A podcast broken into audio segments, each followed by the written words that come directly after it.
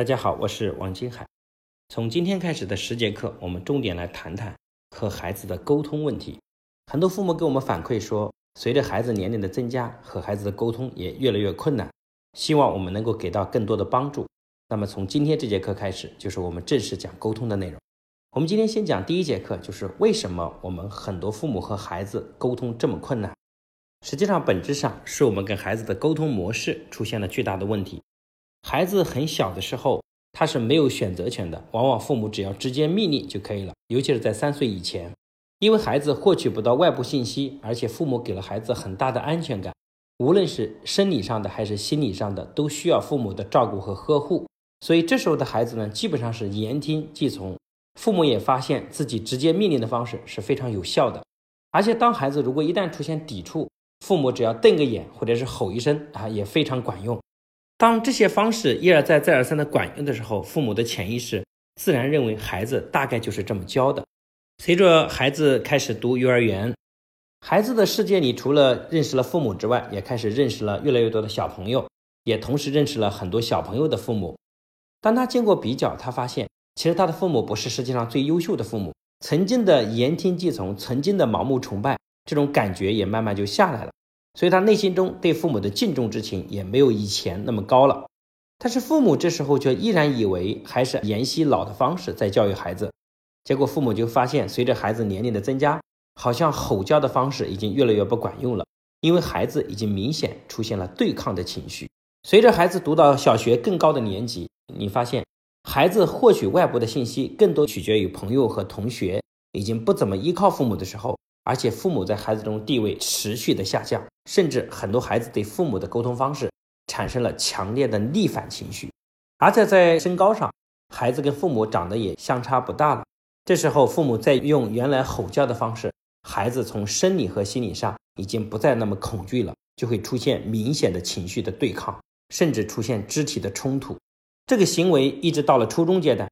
我想情况是非常恶劣的。所以回顾一下整个孩子和父母之间沟通的整个模式的演变过程，你会发现，其实今天所有的很难沟通，是源自于从小父母错误的教育方式所留下的隐患。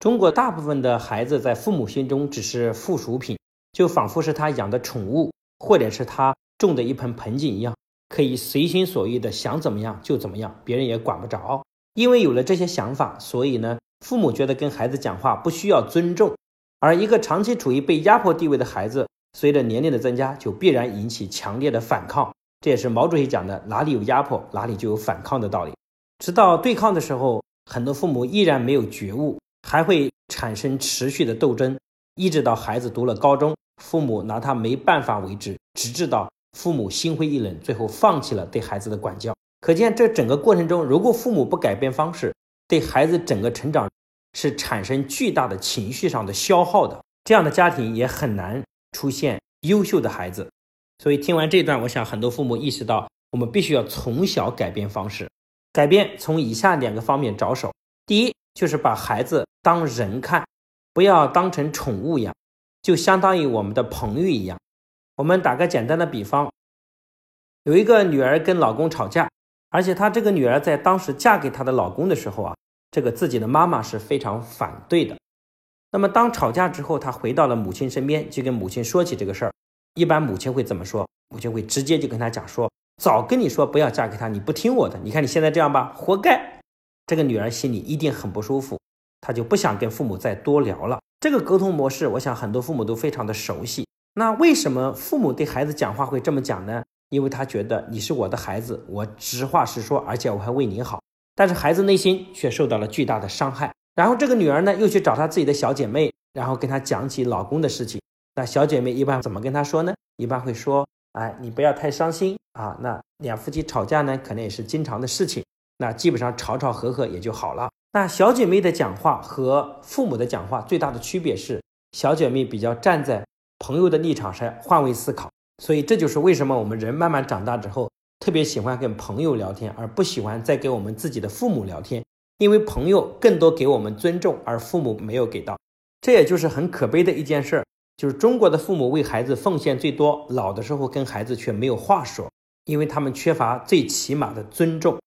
改变的第二点呢，就是父母必须要从自己的情绪里走出来，去理解孩子的情绪。一个父母如果沉迷在自己的情绪中，他是没有办法跟孩子沟通的。他经常给孩子讲话语气就是“我的脸给你丢尽了，把我给气死”。当他讲这句话的时候，他是无法理解孩子的情绪的。各位父母，我们换位思考一下，今天如果你想找一个领导帮你办事儿，请问你是需要表达你的想法，还是要去理解揣摩领导的想法？那当然是你要去理解领导的想法，因为只有你理解了领导的想法，最后你才能了解领导，这个领导才更愿意帮助你来解决你的困难。如果你是老板，你想让你的员工替你做事情，请问你是让员工满足你的私心，还是要去想办法满足员工的梦想和愿望？那么答案当然是要想办法去满足员工的追求，他就更愿意跟着你一起努力和打拼。所以，同样，如果你想让你的孩子听你的，你更多要学会了解孩子的情绪、孩子的想法，这样的话，他才更愿意跟你一起打拼，